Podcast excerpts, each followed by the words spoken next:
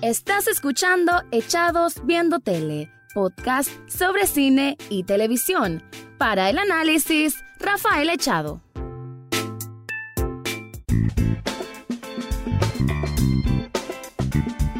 Bienvenido o bienvenida a un nuevo episodio de Echados Viendo Tele, uno de los últimos de 2019 y no podía ser una mejor ocasión para hablar de una de las mejores series que ha habido y que desgraciadamente tal vez no mucha gente conoce y que espero que este espacio sirva para que si no la han visto, aunque bueno, viene con bastantes spoilers, así que esta partecita que voy a decir ahorita es como un intro del por qué deberían ver Mr. Robot, una serie que salió hace 5 años aproximadamente de una cadena pequeña como es USA Network pero que dio luz a uno de los actores que ahora es considerado uno de los mejores actores, ya ganador de Oscar. Hablamos de Rami Malek, que hace una interpretación fenomenal, sobre todo en la última temporada, que es la temporada 4, en que vemos a este super hacker, por decirlo de una forma, que tiene muchísimos problemas de personalidad, una persona muy cohibida, una persona que padece de ansiedad social, de que literalmente no gusta que nadie lo toque, ni, ni estar en lugares donde hay mucha gente, y que su misión de vida es tratar de derrocar a esos ricos y poderosos, a como él llama, y sobre todo a una empresa, que es una empresa que representa el conglomerado comercial de Estados Unidos, que él llama E-Corp. Por ahí viene lo que es la premisa de esta serie que, que muchos pudieran pensar que solo trata de un hacker haciendo bandidencias para derrotar a los malos, pero no, la serie va muchísimo más que eso, tiene mucha filosofía de por dentro, tiene mucha psicología de por, por dentro, tiene tantos aspectos, tanto a nivel narrativo como a nivel de presentación cinematográfica, que es una delicia para quienes disfrutan de un buen argumento mezclado con una buena estética.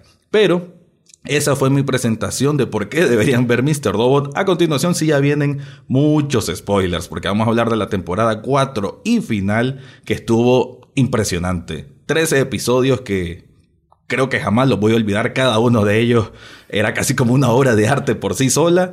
Y para ello me acompaña mi amigo Carlos Amador, ingeniero en sistemas, que está involucrado en el proyecto Hackathon Nicaragua, que es un proyecto que trata de impulsar a, personas que están mezcladas en lo que son las tecnologías y la comunicación. Eh, él maneja lo que es software y eso, creo que eso fue parte de lo que le atrajo de esta serie. Así que, brevemente, Carlos, no sé si quieres presentarte más y decir rápidamente ¿Por qué te gustó Mr. Robot? ¿Cómo fue esa primera experiencia que alguien te recomendó la serie y dijiste, hombre, la voy a seguir viendo? Sí, un gustazo de estar echado viendo tele. Eh, Mr. Robot es por mucho la mejor serie que he visto en toda mi vida. Creo que no va a haber otra que la supere. A menos de que saquen otra temporada, que eso ya lo discutíamos. un spin-off, quizás. Sí, al menos. O, alguna precuela, pues podría ser. También. Pero bueno, me súper encantó desde el primer momento en que la vi. Como te había dicho yo, hay, una, hay un grave nivel de deserción en la primera temporada porque no se entiende nada. Eso es un hecho. es compleja, ¿no? Al comienzo es un poco compleja. Es un poco compleja. Es pesadita. Además, te, dan insumos que, que, no conoces y que después te desenvuelven en el camino. Sí, sí. Entonces, eso, eso hace como que las personas dejen de verla. Entonces, yo intenté empezar a verla cuatro veces. vi la primera y la segunda temporada, digamos, entre cuatro intentos. Hasta que un día, pues, me, senté y de verdad la hice y, y súper encantadísimo. Además, vi el streaming domingo a domingo de, la última, de la última temporada y es como ver un partido de fútbol. Ves el en vivo, ves la repetición, los argumentos, el análisis y todo lo demás. El análisis es cierto. Es de ese tipo de serie que te involucras tanto que querés saber. Y además de que te involucras tanto porque está llena como de misterios, ¿no? Y cada toma, cada plano, sabes de que el director y creador de esta serie que se llama Sam Ismail, que mis respetos para Sam Ismail porque es un genio. Ismail Corp. un hombre que creo que tiene menos de 45 años, algo así, una persona sí, es de Egipto, es de Egipto además. Es de Egipto, ¿eh? ¿eh? Bueno, la verdad es que esta serie tiene muchas facetas y como dije al comienzo, no todo el mundo tal vez las percibe al comienzo, ¿no? Como el el tratar de ahondar en lo que es la personalidad o la fragilidad mental de una persona que, aunque no lo parezca, sí padece de muchas cosas, aunque sea este justiciero, entre comillas, y que no es común ver a este especie de superhéroe pasando por tantas cosas como pasa el personaje principal que es llamado Elliot Alderson. Pero bueno, cayendo a lo que es entonces la última temporada, Em, rápidamente, Carlos, ¿cumplió con tus expectativas? Yo creo que la superó. La superó. la superó por mucho. Además, pues, en primer lugar, digamos, las cosas que, que más espero de una temporada de Mr. Robot es que hayan ataques. O sea, de que se desarrollen ataques en, pro de lo que ellos hablan de derrotar al top del 1% sobre el 1%. Pues, Correcto. Que, es el argumento principal de la serie, en plan derrotar a las personas que tienen más poder en el mundo, a ese 1% que realmente maneja todo, pues el, dinero del mundo y, y, está mal distribuido, hay una injusta redistribución de la riqueza y justamente eso es lo que ellos tratan de hacer, pues en principio eh, eliminar, con, digamos. Con anarquía, pero con lo que tratan de hacer. sí, porque además es un hacker anárquico, pues, o sea, de, todas, todas. Y pues ya se van desarrollando, digamos, en el transcurso del tiempo las diferentes personalidades que al final en el último capítulo, pues ya se explican, te lo explica además una, de una forma bien sutil quien era tu terapeuta, pues. Ah, sí. Te explica cuál es cada una de las personalidades, además te lo revela porque en toda la serie lo has visto, pero no sabes quiénes son. Y además te cataloga a vos, que sos el friend, el amigo, como un boyerista. Pues. Un boyerista, esa parte de todo. Eso es, increíble. Pues esa parte es la, una de las partes más, porque realmente sí fuimos boyeristas. Sí. Y pareciera incluso que el desarrollo de cada uno de los acontecimientos que, que, que tienen como una decisión de sí o no al mejor estilo de Bandersnatch. Ajá, Entonces es como si pudieses haber tenido la capacidad de decir sí o no. Porque al final, para mí, todas las decisiones que tomó fueron las que yo quería que tomara. Realmente. Exactamente. Y eh, este juego de romper la cuarta pared, porque eso lo vemos desde el primer episodio, de la primera temporada, es esto, ¿no? De que Elliot habla al amigo, que somos nosotros los espectadores, estos boyeristas, y eh, que qué raro fue sentir que el comienzo de estos, creo que fueron los primeros episodios de esta cuarta temporada y final, que no nos hablaba. Y el mismo Mr. Robot, que es esta personalidad dividida, que representa al padre que quiso, que, Elliot quería que fuese, ¿no? El padre de él. Su alter ego. Su alter ego. Eh, también se queda extrañado. Y más bien Mr. Robot es el que no habla a nosotros. Como que, ¿por qué no, por qué no le habla? ¿Por qué onda? ¿Por qué lo abandonó? ¿Por qué se? Y creo que si te pones así a plan porque esta serie creo que, como dije, va por muchos planos. Y como vos mencionabas antes de empezar a grabar, de que mucha gente que está metida en ingeniería en sistemas le gusta, pues, porque son muy detallistas con, con, los aspectos que aparecen ya de hacker. Creo que también para personas que estudian psicología, y o sea, el psicoanálisis, creo que está también muy bien dirigida, porque no hay, siento que no hay aspectos en el argumento que sean tomados a la ligera. Incluso y bueno, big spoiler alert, igual esta es la discusión del final, eh, eso, la gran revelación, que fue un episodio también exquisito en cinematografía, eh, no recuerdo el nombre del episodio, cuando eh, está el, el narcotraficante Vera. Vera, exacto, y que lo tiene encerrado en la casa de, la, de Krista, la psicóloga o psiquiatra, la gran revelación que se da en ese episodio en cuanto a que el papá abusaba sexualmente del hijo, eso tiene sentido porque dicen que bueno, según estudios, las personas que sufren de esto desorden, ¿cómo es? Desorden disociativo, creo que se le llama, que bueno, las personalidades múltiples, como se le conoce popularmente, nacen sobre todo de traumas en la niñez y sobre todo vinculados a abusos sexuales. Entonces, todas las piezas como que van encajando. Y qué genial, pues, como una serie que, que en principio parecía que iba a ser algo más de ciencia ficción incluso, todo va agarrando un tono más, como más personal, ¿no crees? Emocional incluso, pues, porque en ese momento quien había sido, digamos,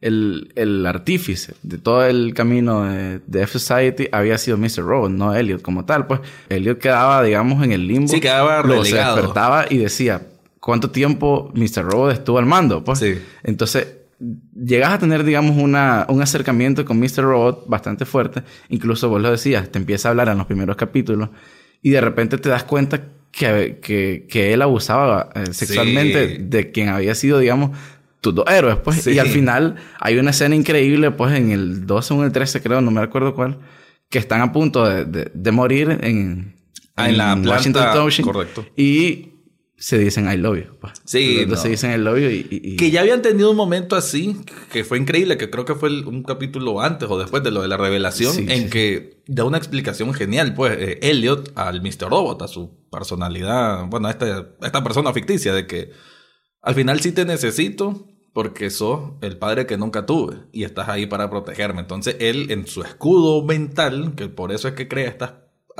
estas personalidades alternativas, él sabiendo que era ese tipo de monstruo, pues, que, era, que representaba, lo necesitaba. Entonces, como te digo, ese ese manejo de temas, creo yo que no lo hacen para nada ligera y todo está muy bien, bien marcado. estructurado. Hablemos un poco de, de White Rose, del Dark Army, de cómo en realidad a medida que iban pasando las temporadas, se veía como este, e, e, este jefe final, como si fuera un videojuego a derrotar, ¿verdad? Era como el villano. el villano completamente. Y White Rose venía siendo también un personaje muy como escurridizo, como que saber cuál era su intención verdadera. Bufito de lo que creíste, porque yo sí caí en ese en esos foros de Reddit en creer de que la, la, tal planta que estaba haciendo White Rose sí era para no era para mí revivir gente, sino para ir al pasado o algo así. Sí, sí, eso es uno de los argumentos que, más se usan en los foros, como decimos, de que era para viajar en el tiempo. Incluso el, guiño que hace de voy a mostrarte un mundo mm. donde no hay dolor, donde Ángela se fue y todo ese tipo de cosas. O voy a demostrarte que Ángela no está muerta porque recordad, en, la primera, en el primer capítulo de la cuarta temporada, Philip Price, que es digamos el mero mero de E-Corp, está en confabulación, digamos, con este White Rose y matan a Ángela, pues, porque está decidida a no ir por el camino que ellos quieren. Y al final te das cuenta que Philip Price es el papá de Ángela. Y por eso la había protegido todo este tiempo. Hasta que no pudo más y tuvo, tuvo que asesinar a White Rose. Pues, Una Ángela que, se, que se creyó el cuento de White Rose. Completamente. creyó que... Y también esos son los guiños que por los que uno decía, pero Ángela es tan centrada, es tan así. Entonces uno como la miraba a ella. Con y la ambición del dinero también, además, porque cuando ella entró a, trabajar ya más con, con, otro nivel, pues digamos, no solamente era la ejecutiva que tenía Allsafe, sino que ella había pasado a ICORP y había escalado bastantes niveles. Entonces ella se dejó llevar un poco por el dinero, la ambición y todo ese tipo de cosas. Sí, es cierto, un poco cayó por ese Se alejó incluso de, de, Elliot bastante y Elliot está haciendo su revolución, pues obviamente. Y fíjate que con esto de cómo encajan las piezas hay que recordar que incluso esta planta donde ocurre esta parte final, ¿no? Digo, donde se mata a White Rose, es la misma planta responsable de la muerte de, los, papás. de Ángela y de Elliot respectivamente. Entonces, eso es lo que me gusta, cómo fue cerrando círculos esta serie. Creo que es una genialidad de parte del, del Ismail, pues, hacerlo. Porque, y hay que decirlo, para mí había perdido un poco el rumbo entre la segunda y tercera temporada. Mucha gente, para mí, vos decís que la gente es como que desertó en la primera. Para mí, más bien fue adelante, que mucha gente como que dijo, ah, no, ya me aburrí un poquito, ya están enredando un poco las cosas. Digamos, el capítulo que creo que es de la tercera temporada, del cuarto rojo, de Ángela y Wild, ya la gente dijo, ah, no, suave, ya, ya, es otra cosa. Ya otra cosa. Y fue una decisión, eh, para mí audaz, meter, tratar de meter eso, porque ahora te das cuenta que tenía un sentido el por qué. Y meterla así en una temporada 3 que, que digamos que en el término de la serie te están juzgando como que este es el momento para hacer algo. clave o que si, te van a financiar la otra temporada no. y hay que ver, esta temporada 4 tardó dos años. Sí, bastante tardó más. En hacer. Bueno, en parte porque ya Rami Malek estaba con Bohemian Rhapsody, la película y otros proyectos, entonces eso también creo que hizo que tardara un poco más. Pero qué bueno que confió todavía porque ya con ese renombre pudo haber dicho Rami ¿Sabes qué? Esa serie no tiene futuro. Pero ¿qué va a ser? La verdad es que a nivel de producción, esta temporada 4 no, la cinematografía que tiene es brutal también. Hay, un, hay un capítulo en el que se hace por chapters. Sí, eso, es, eso es increíble. Cinematográficamente hablando, es increíble porque además estás acostumbrado a una serie convencional, pues, digamos, y de repente ves algo muy al estilo de Tarantino, pues, muy al estilo del cine viejo. Es, impresionante. y todo con su razón de ser, pues. y fíjate que es una serie convencional si querés decirlo, pero ni tanto, porque con esto de la regla de los tres tercios, creo que se le llama, o ah, sea, siempre, siempre tuvo una propuesta visual distinta que te incomodaba y que creo que era parte de, que uno sintiera cuál, cómo era el mundo, según Elliot, incómodo, o sea, un mundo que como que él nunca encajaba, ¿no? Y como que ese era los planos de cerca, los planos, eso es bastante bueno, los planos secuencia, un episodio que para mí es la tercera temporada que es, es una obra brillante y que también me enoja que pocos conozcan porque Hablaron de plano secuencia, no me acuerdo hace tanto, una película que lo hizo, que todo el mundo, ah, qué genial. Pero me quedé suave. Miren el capítulo de Mr. Double, que son casi como 50 minutos, en que no para el plano secuencia. claro, hay truquitos pues, en que uno no se Uno que otro, pero no son visibles incluso. Pues, o sea, es de un solo, es de un solo. Y de acción, porque estamos hablando de un episodio en que llegan uno a... Hay una revuelta y están invadiendo un edificio, entonces hay mucho movimiento, mucho movimiento, mucha, mucha coordinación. Además, es súper glorioso ese episodio. Es bellísimo. Ver entrar a, toda la gente en el, en el edificio ah, del conglomerado más grande de Estados Unidos y solamente para crear una distracción, ni siquiera con un objetivo directo, pues, pero buenísimo, buenísimo. No, la, verdad es que si mencionamos lo que nos dejó Mr. Robot, son episodios increíbles, twist muy bien logrados, como el de la primera temporada, que, que tal vez iban dejando pistas, pero al mismo tiempo te confundían.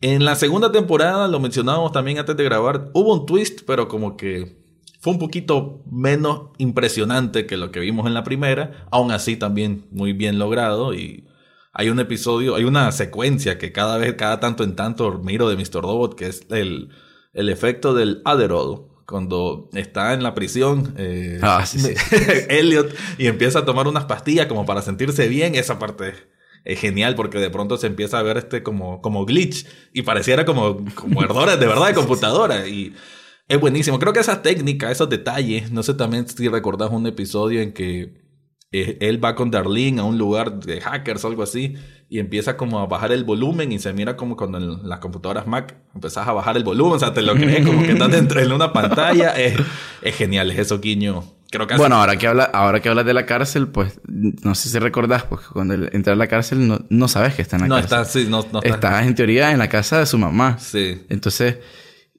lo primero que te, que te pones a pensar es por qué está haciendo acciones repetitivas todos los días. Sí. ¿Por qué va a ver jugar básquetbol si él es no es una persona de deporte? ¿Por qué todos los días lo levanta alguien y cree que es su mamá? ¿Por qué cuando se sienta a hablar con, con, gente que no necesariamente está en las acciones diarias, se sienta en un lugar que parece un lugar de visita de cárcel. Pues. Ajá, sí. Y hasta que después, igual, incluso hay el, el famoso este diario que escribe todos los días. sí. Está disponible a la, a la, venta, pues, para los que quieran comprarlo y leerlo, porque está toda la historia de la cárcel que no te, que no te, y además hace un guiño ahí acerca del Che Guevara y toda la onda. Sí, es cierto. Que es buenísimo, que es buenísimo. No, es que tiene muchas cosas. De pronto hay un episodio también que habla de de la religión o de Jesús en sí. Ah, sí, hay un monólogo. Los monólogos de, de, eh, Elliot son los mejores. Los mejorcitos. Cuando se te pone a hablar y, y, además te dice cosas que son súper verdaderas. Algunas un poco exageradas, un poco extremas. Como crítica anárquica sí, exagerada. Una crítica pero, anárquica así, cargada con, con muchos puntos válidos. Sí, varios puntos válidos que que también es importante decirlo, porque para hacer una serie americana no es tan común encontrar esos puntos, ¿no? Entonces, es importante. Y, de USA Network, pues. USA Network. bueno, eh, la temporada 4, eh, me decías que vos sentías que habían cabo suelto. ¿Qué sentimos que quedó? Que no te cerró tan bien. Bueno, mira, en principio creo que una de las cosas que a mí más me gustó, para después hablar de los cabos sueltos, es que eh, en uno de los primeros capítulos se revela la identidad real de White Rose. Que realmente no es solamente una magia que se viste de mujer, sino que es el ministro de Economía de China, algo así. Sí, sí, de eh, seguridad. De seguridad, de seguridad informática. Que un hacker este, que, está, que está vinculado, digamos, a un grupo que a través de algunas conexiones que logró unir a Elliot, que es el Deus Group. Sí. Entonces se logra, digamos, ver cuál es la raíz del dinero de, de este tipo, pues. Sí. Y se, se crea el, el, target, pues. O sea, el target es el Deus Group, que es quien tiene el dinero de la gente de White Rose, pues. Entonces, empieza ahí una trama, este, un poco desde el punto de vista del ataque que se va, que se va a gestar, eh, para poder hacer que la, quitarle el, dinero al, al Deus Group y distribuirlo en la gente a través de sus cuentas. Sí. Entonces, para ello, ellos necesitan, digamos, eh, interceptar el tráfico GSM, o sea, de la señal normal de mensajería de texto, para poder validar el segundo paso de la autenticación, que es como cuando te diga un mensajito, pues que dice el código de tu no sé qué es tal. Entonces, se toman una torre cercana de donde está el lugar y justamente por la distracción que crearon, se están reuniendo toda la gente después del, del conglomerado este de, White Rose y toda esa gente pues que, que tiene ese pijazo reales que son los del Deus Group y empiezan a enviarles mensajes a cada uno desde, desde la terminal que tiene Darling en su teléfono para la autenticación de doble, paso. Pues. Sí. Cuando sucede el, el, asunto, pues logran identificar cuál es el, el realmente el, el, usuario de White Rose. Además, previo se habían metido a un... A la cuenta de la... A, un lugar, a una granja de servidores que ah, tienen que se llama...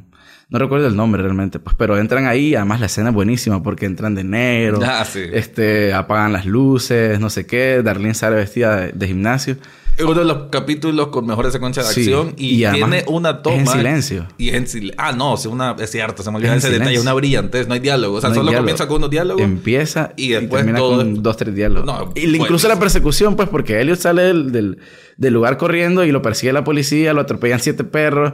Ya sabes, o sea. Se monta en un bus una, Sí, la, policía se pone en medio. O sea, es impresionante, que la verdad que la se desarrolla de una el forma... desarrollo, la planificación de, las secuencias y todo. Y solamente interrumpirte para decir que ese capítulo también tiene una gran escena que es la cámara en descenso, en cenital, bajando mientras ellos están bajando una, una escalera en espiral. Sí, una escalera en espiral rojo. Sí, sí, no, bellísimo, bellísimo. Visualmente exquisito. Bueno, termina el, el, ataque, consiguen el número de este que quieren conseguir para la doble autenticación, se autentican desde dentro del sistema porque ellos ya tienen un usuario adentro, realizan la transferencia y el último paso, digamos que era esto, de lo, el mensaje que iba a llegar, fue el que activó el, el traspaso de, de, ese dinero pues a la justa distribución de la riqueza de todos los norteamericanos. No se sabe si del mundo, pero lo más seguro porque es un conglomerado mundial. Pues para la escena final del script que corre Darling a la par de Di Piero, que es, digamos, su, su partner in crime, a, pesar de que era del FBI. Y ejecuta en, una placita de un pueblito el, el, script y la gente empieza a, estar feliz, pues. Claro. Y además es en Navidad. O sea, se desarrolla ese, ese capítulo el 25 de diciembre. Sí. Que es justo en las fechas que se, que se acaba de sacar la serie. Entonces, eso es, brutal, pues. O sea, cómo se desarrolla ese, ese ataque de esa forma es de, digamos, lo más real posible a, lo que el mundo es hoy, pues. O sea, ¿vos, vos sentís que eso tiene concordancia como sí, serían las por supuesto, por ah, supuesto. No esta pudencia, no es ah, hackers bueno, si ahí vos más técnicamente, está bueno Realmente es, es, lo mejor que hay. Y el hecho de que ellos no estén físicamente en un lugar, de hecho que Darlene esté con el celular en su ah, con el terminal en su celular y, y el, el, monólogo, pues que no podía faltar. Ahora, todo esto es posible. Los que juegan a ser Dios y nuestro ah, permiso y toda esa, esa vaina es buenísima. Es que creo que eso es lo que hace grande la serie, ¿no? El, la grandilocuencia de, ese tipo de, de monólogos con esa certeza, aún con ese aspecto anárquico el mundo hacker que lo saben respetar muy bien y el mundo psicoanalítico. O sea, mezclar todas esas cosas y darle un final que no sé si vos conocés, pero yo cuando lo estaba viendo me recordaba mucho a Neon Genesis Evangelion con esta filosofía bien rara. Yo me quedé, wow, yo nunca había visto una serie norteamericana que llegara a esos niveles de anime con Evangelion y esto es lo más cerca que he visto y que por eso para mí 10 de 10, pues es una serie que está en unos niveles que que bueno, para eh, la cuarta temporada puede ser que sea la mejor, sencillamente es la mejor. Eh, lástima que por lo menos en los próximos Globos de Oro no la nominaron la serie, para mí merecía. Cuidado, para mí es la serie del año por, por, por, aportar. Bueno, para mí es la serie de la vida. La, eh, quería no cerrar sin antes unos pensamientos sobre que, bueno, cómo fue tu reacción al darte cuenta, ya en el episodio 13, ya todo lo que estaba pasando digamos, eh, diste con el clavo de cómo era lo que estaba esa resolución o te sorprendió completamente? Mira, me sorprendió porque vos sabes que muy en el fondo uno no quiere que termine. Pues. Entonces, lo que uno estaba buscando, digamos, en esos dos episodios era ver si había cuarta. perdón, si había quinta. Ah, ok. Pero, desde luego, este, me costó bastante ver el, el 12 y el 13. Primero por dejar ir la serie. Claro. Que es lo, que es lo primordial, pues. Que es incluso un mensaje que te da exacto, final. Exacto, es clarísimo. Pues. Y por último, eh, como se desarrollan muchos acontecimientos en los dos episodios, entonces, desde que el tipo te empieza a hablar, vos decís, esta mierda, o sea, va, por otro lado. Sí, es cierto. Entonces, digamos que una de las cosas más difíciles que, para descifrar fue el tema de que la, tu terapeuta, que es Krista, se sienta a explicarte las personalidades, que eso es algo increíble. Pues. eso es, hay que partir porque el centro de, esta serie es que el tipo tiene muchas personalidades. Te creó, por ejemplo, este, el papá, que es quien lo protege, que es el papá que quiso, quiso tener siempre. El, la cuestión está de la ventana, que lo había tirado por una ventana, que sí sí, que si no, que Arlene se acordaba, que no sé qué. El segundo que creó fue este, el mismo, pero chiquito, con su mamá que representaba, digamos, los episodios tenebrosos de su pasado. El hecho de que su papá había muerto. él como que se autocastigaba con esa mamá que había creado. Porque la mamá como que era también mala con él. Entonces era como la culpa. Que eso existe también las personas que son han sufrido un abuso sexual, hay una parte de su mismo trauma que sienten que es su culpa. Entonces ella representaba esa culpa. Y entre sus mismas personalidades se, se volaban, pues, digamos. Porque, por ejemplo, en el episodio del exploit que te estoy hablando, pues ahorita que estamos hablando de cuáles fueron las técnicas de hackeo que se usaron, en el exploit, en algún momento él se queda cerrado y dice, y, le dice Mr. Robot, acuérdate de las cosas que te han hecho sentir mal a vos, como para que vos no hagas sentir mal a alguien, y sale la mamá. Entonces, esa personalidad, digamos, es como quien dicta las cosas malas que te han pasado de chiquito, de, la infancia, pues. Correcto. Como cuando recordás si tu, papá o tu mamá te pegaban, pues, digamos, porque en efecto hasta salen pegándose. Creó otra, que era, digamos, eh, la que... La que no vimos, que era el Real Elliot, que ya lo discutíamos aquí antes, pero es bueno hacerlo aquí. Este, que por ejemplo, cuando sucede lo de la torre, pasa, digamos, como a un coma, pero sin saber que es un coma hasta después. Sí. Y ahí mira que su vida es de fantasía, pues el tipo se levanta en un cuarto al mejor estilo neoyorquino, de un millennial, pues tiene una Mac, no tiene, no tiene una distribución de software libre. Eh, escucha música alegre, se está bañando con todas las ganas, lo llama Ángela, que es el amor de su vida, todo. es la vida perfecta. Pues. Los papás lo quieren. Es la vida El papá no está muerto, pues, el papá está, vivo. Llega a la tienda del papá y dice, güey, puta, está vivo. Pues. Entonces, ese tipo de cosas de las personalidades, digamos, es increíble porque toda la serie se tiene que basar, si se basa en Elliot, de que él tiene múltiples personalidades. Y cuando logra desarrollar cuáles son cada una, incluso el boyerista que somos nosotros, entonces empezás a entender realmente cuál fue el papel que jugó cada una en todo el desarrollo de la serie yo creo que quien lo haya visto, o sea, quien haya entendido cómo funcionó cada una de las personalidades, si vuelve a ver la serie, va a ver otra cosa. Es como leer el Principito. Pues. Exacto. Así, así básicamente. Y qué genial, pues, de que el Elliot que conocemos desde el primer episodio, este super hacker, entre comillas, ¿Por qué en parte, o sea, es la personalidad que terminó asumiendo al anfitrión. Que el anfitrión es el verdadero Elliot que no lo muestra la serie, que creo que fue una decisión sabia, no mostrar al verdadero, pues, al que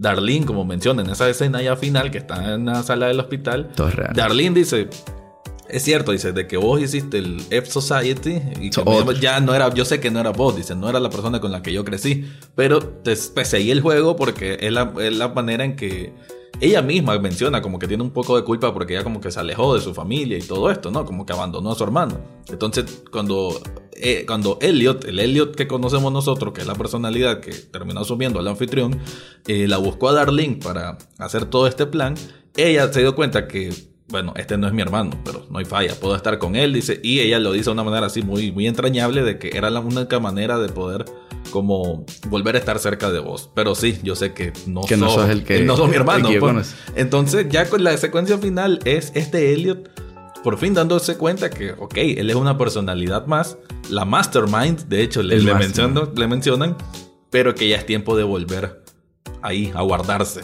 Ah, como donde están los demás, donde está el Mr. Robot que conocemos, donde está la mamá que hemos visto, el niño chiquito. Y se van a ver al, cine una, una peli los cuatro. Una película que imagino que es como precisamente ellos detrás de la retina del verdadero, que es el que ya finalmente despierta y ahí termina la serie con una Darlene viéndose como que, ah, ves, ahora sí, volviste. Y sí, ahí termina una serie que que como decís vos es para volver a verla y volver a como a retomar ya sabiendo cómo termina sí sí. eh, volver a ver esos eh, otra aspectos. Yo, yo ya la empecé a ver ya había comentado. muy buena tarea casi obligando a mi hermano a verla mírala ahorita mírala. mírala mírala y la estamos viendo juntos o sea la empezamos a ver desde el primer capítulo hace como una semana y algo y te lo digo o sea en serio hay cosas que suceden en la serie que la primera vez no las ves. Sí. Que en la segunda vez puedes ver alguna y que la tercera a lo mejor puedas ver otra. bueno, una parte de la primera temporada es cuando él está con esta abstinencia de morfina y entra como unos sueños raros y era que estaba entrando a ese mundo que había guardado para la personalidad del anfitrión, que era el Real Elliot. Son, esos guiños son increíbles. Hasta se comen al, al query en, una escena que ah, están ahí en la oficina de Old Safe y que está Angela de frente, pues. Sí, es increíble. O sea, tiene unas cosas esta serie que, que en realidad hay gente que no la ha visto, yo no sé por qué, no sé si es porque no es muy popular, no sé si es porque el hecho de que no esté en una plataforma como Netflix puede hacerle daño, a lo mejor. Entonces, por ejemplo, porque nosotros la vimos, digamos, en streaming en un, en un sitio web que retransmitía, digamos, por amor al arte y a la educación y a todo lo demás. Sí. El, bueno, yo creo que una serie como pues. Mr. Robot que trata de hacker no puede esperar que no la hackeen. No, no, no. no, tienen que saber que sí, Además, nosotros teníamos, digamos, el domingo era el, episodio, el lunes en la mañana ya, estábamos despachando el reprise, pues. El reprise. Ya Ultra HD y todo lo demás, pues. ¿Quedas entonces satisfecho con el final o esperabas que realmente White Rose tuviese esa máquina de otra dimensión, que ese mundo ficticio fuese otra dimensión? ¿Te lo creíste en un momento? Yo me lo creí en un momento, digo, a la puchica, se fue por ahí la serie, es otra dimensión. Pero bueno, me gustó más este final que sí acabe las cosas Era más real, era mucho más real. Lo que pasa es que muchas veces, digamos, para la cultura hacker, las cosas que realmente existen son las concretas, no las abstractas. Entonces, hay ese sentimiento, digamos, desde, desde la cultura hacker de que del hecho de que no haya terminado en otra dimensión es sano, porque mm. resulta ser real, pues, ¿me entiendes? Que eso es lo que verdaderamente importa, pues, de que hay algo tangible. Pero como esta serie es de un hacker anárquico, cualquier cosa podía pasar. Lo importante es que termina en Santa Paz cada una de las cosas que se empezaron a cerrar como un hilo, pues, ¿me entiendes? Sí, y que está conectado el inicio con el fin. Sí, eso es lo mejor, que todo cae muy bien, las piezas caen muy bien. Y ese me encantó tu punto que acabas de decir, respeto a la cultura hacker, que digamos a la que por la que se dio a conocer la serie. El público meta, el público meta. De, esta serie. Muchas gracias, Carlos. gracias por estar en este espacio. Ojalá tuviéramos oh, más tiempo. Sí, bueno, ya es bastante tiempo. así, así es. La verdad que no es lo mismo porque por lo general yo hago el podcast a, a, una voz, siempre con otra persona, pues esto se extiende. Y obviamente aquí pudiésemos hablar Cinco días. Y la próxima con, una ronda de cervecita y no terminamos La próxima hay que te dar esa misma y la sentarlo en esta mesa. Muchas gracias, Carlos. Y bueno, para todos los que escuchan, vean Mr. Robot. Eh, bueno, si ahorita no habían visto Mr. Robot, ya les dimos todo el final, no importa, igual se disfruta. Creo que igual, aunque ya ponerle lo escuchaste y dijiste, ala, qué buena serie, pero ya me la spoilearon no importa, igual se disfruta. Obviamente aquí estamos abordándonos un montón de detalles como personajes como Wellick, como Philip Price, que me encantó cada vez escena que salía Price, para mí era buenísima. La propia de Piero. Que... La próxima, la, la sí, de ella misma. Eh, personajes que se fueron quedando también en el camino. Eh, todos creo que son apuntan a que le den mucho más sustento a una trama que estuvo muy bien, con pequeños altibajos en su mitad, pero que terminó en un punto ascendente que creo que ninguna la puede superar. En, cuanto a cierre de una serie, estuvo fenomenal, a como debe ser. Y aprovecho, como siempre lo hago en cada espacio, cuando hay oportunidad. Todo lo contrario de lo que no hizo Juego de Tronos, la basura de final que tuvo. Con eso me despido, gracias por escuchar y será hasta otra ocasión. Eso fue todo por hoy en Echados Viendo Tele. Recordad seguirnos en Facebook, Twitter e Instagram. Además, podés estar al tanto de cada episodio en Spotify, iTunes, Google Podcast o hasta en YouTube. Gracias por escuchar y será hasta la próxima semana.